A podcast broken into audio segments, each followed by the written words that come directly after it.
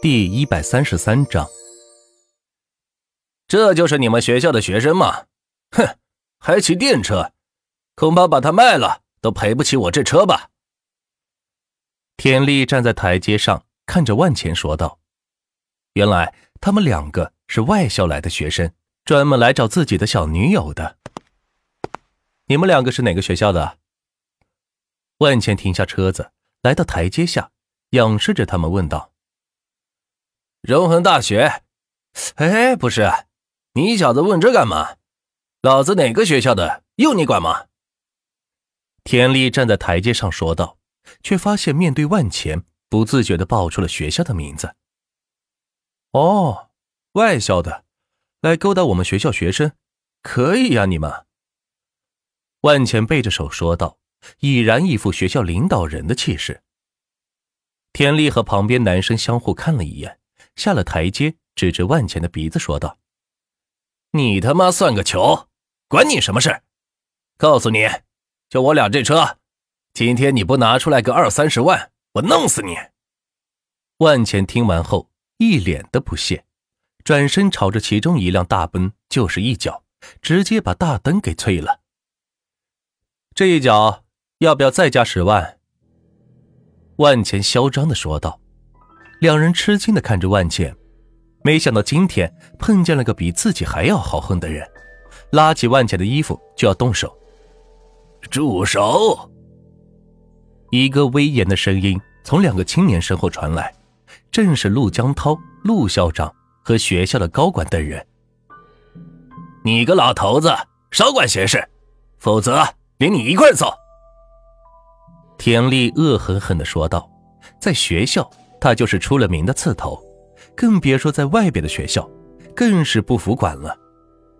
陆江涛闻言，微微皱了皱眉，说道：“荣恒学校的吧？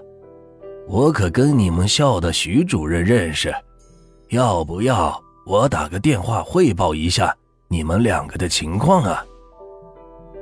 没想到陆江涛一眼就认出了荣恒大学的校徽，不愧是老牌大学的校长。见多识广。田丽两人听到陆江涛提起徐主任，有些胆怯。在校最怕的就是徐主任，不管多不老实的学生，在他的手里都是服服帖帖的。陆江涛见到已经是震慑住两人，于是走下台阶来，对着万茜说道：“万董事啊，您看这两人怎么处理？”田丽两人听到陆江涛的话语，吃了一惊，没想到面前这个骑电车的年轻人，居然是滨河技术学院的董事长。若真是这样，那两人还确实不敢嚣张，毕竟学校之间都有联系。若是回头给自己穿了个小鞋，毕业都是个问题。通知保安部，不许这两辆车出校门。万钱说道。这里可不是想来就来、想走就走的地方，更何况还惹到了自己。田丽一听，慌了，这是要闹哪样啊？扣留自己的车子吗？虽然自己的车子被划了一道，但至少车子还是可以开的。可这样一来，自己车子都没有了，回去怎么跟自己爹交代呢？随后，万钱对着他们两人说道。你们应该庆幸的是，这是校园。若是在外面，这两辆车就报废了。两人听到万钱的话，不敢吭声。这么年轻便作为学校的董事，一定是有着非凡的能力，不是他们两人惹得起的。想想自己刚才的行为，甚至是有些后悔。另外，感谢你们两位的贡献，这两辆车就放到我们机械工程系。用于解剖研究吧。”万茜笑着说道。“这……”两人一听，觉得亏大发了。本来是来这个学校勾搭妹子，结果却丢了车子，有些得不偿失了。不要说我不地道，这些戒指是补偿你们的。说着，万钱从口袋里抓了一大把金戒指，足有三十多枚，放到田丽的手上，说道。起码也能够抵得上七十多万。陆校长，把车开到后面，去供学生们拆卸研究吧。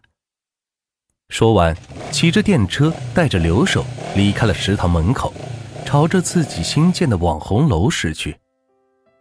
只见大量的工人正在热火朝天的忙碌着，地基已经起好，用不了几天，一栋网红教学楼便能投入使用。旭日，可以呀，这么大工程量都能自己垫资了。万钱站在楼下给旭日打电话说道：“嘿嘿，钱哥，这一段接的工程多嘛，自然油水就多了。再说了。”身为钱东集团的人，垫点资有什么呢？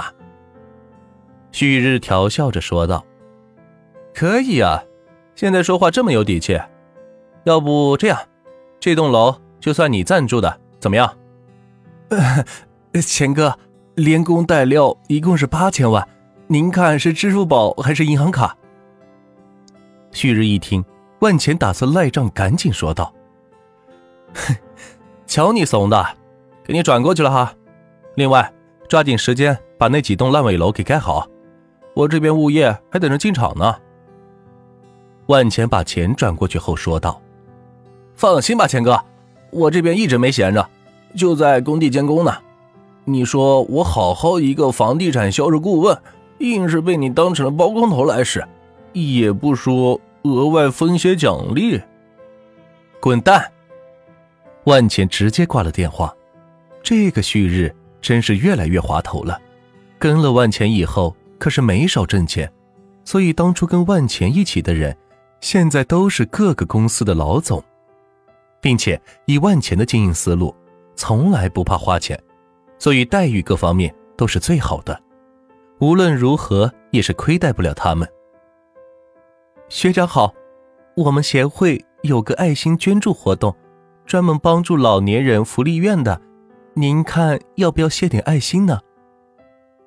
就在万钱和留守看着施工进度时，一名女大学生过来，对着万钱说道：“哦，你们是什么协会？”万钱好奇的问道。在大学期间，他也听说过学校有这么一个协会，专门到处献爱心的，却从来没有接触过。当时自己也没钱，所以并不关注这方面的事情。我们是倾斜的，喏，这是我们协会的证明。说着，这名女大学生递过来一个本子，上面写着“刘思思，青年协会会长”。哦，刘会长啊，失敬失敬。万钱将证明还给了刘思思，说道：“没想到学校真有这么一批人，专门对外界伸出援助之手。那您？”是否愿意伸出援助之手呢？刘思思眨着大眼睛问道：“这样，咱们协会是否有办公地点？我想去看看。毕竟万钱也不是傻子，总不能谁拿个证明过来，自己就掏钱吧。”